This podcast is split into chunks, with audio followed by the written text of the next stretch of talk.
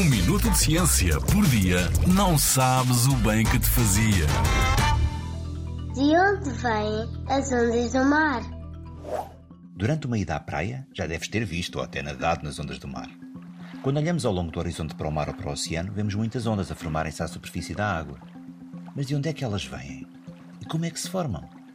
A maioria das ondas que observas na praia forma-se através do vento. Sim, sim, do vento. Quando o vento sopra sobre o mar, as partículas que constituem o ar empurram as partículas que constituem a água, passando-lhes energia. As partículas da água usam essa energia para se movimentarem, descrevendo trajetórias mais ou menos circulares, quase como se fosse uma dança. Se o vento soprar durante bastante tempo ou com muita intensidade, as partículas da água ganham cada vez mais energia. E essa energia é transmitida a outras partículas, que por sua vez a transmitem a outras, e assim por diante. Formando o quê?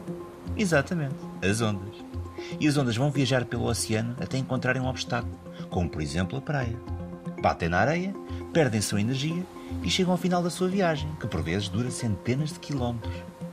Espero que tu também gostes das ondas do mar e que possas usar a sua energia para, olha, para fazer desportos como o surf ou mesmo aproveitá-la para gerar eletricidade. Ou por que não? Brincar simplesmente com os teus amigos e tomar bem.